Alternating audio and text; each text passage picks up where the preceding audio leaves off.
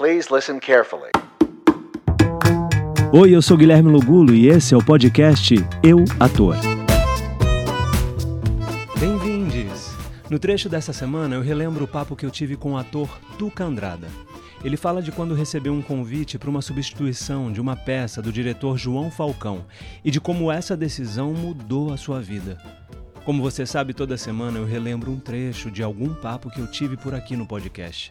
Fique agora com o ator Uma peça do João chamado Pequeno Grão de Areia foi convidada para um festival de teatro em Ponta Grossa, no Paraná. Só que nesse meio, eu estava trabalhando na loja, só que nesse meio tempo, um dos atores ficou doente, não podia vir, alguma coisa desse tipo. Ele não podia vir.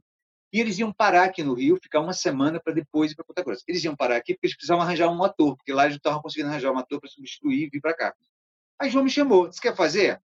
Era o personagem principal da, da, da, da, peça, era o, o pequenino grão de areia, era o grão de areia.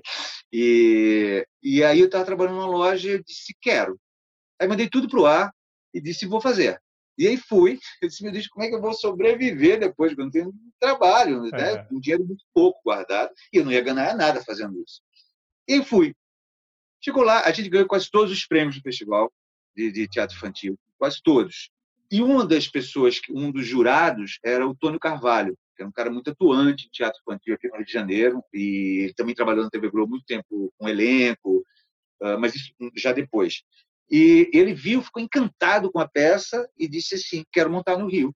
E quero que você. Se João vai dirigir, você vai protagonizar. Foi isso que aconteceu. Eu vim para cá, aí voltei para cá, a gente ensaiou, estreamos no finado Teatro Vila Lobos. Né? Foi um sucesso também. Eu fui indicado para aquela época era o prêmio Mambembe de revelação, ator revelação, melhor ator infantil, não me lembro mais. Perdi, não ganhei não. Mas é, mas mas teve uma, uma, uma muita gente falou, muita gente viu, e, e daí depois eu fui fazer um teste para Estrela d'Alva, que era um espetáculo sobre a Dalva de Oliveira, com direção do Roberto Talma, texto do Renato Borges, e, e passei. E. Aí foi.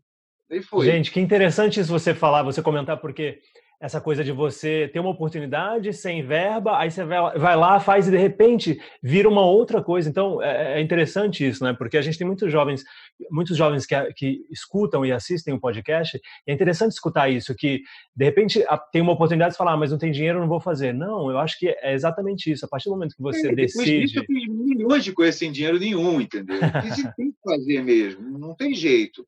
Né? É muito difícil você ser um trabalhador de cultura nesse país. Agora, mais ainda. Agora não vou nem falar de agora. Ixi, agora.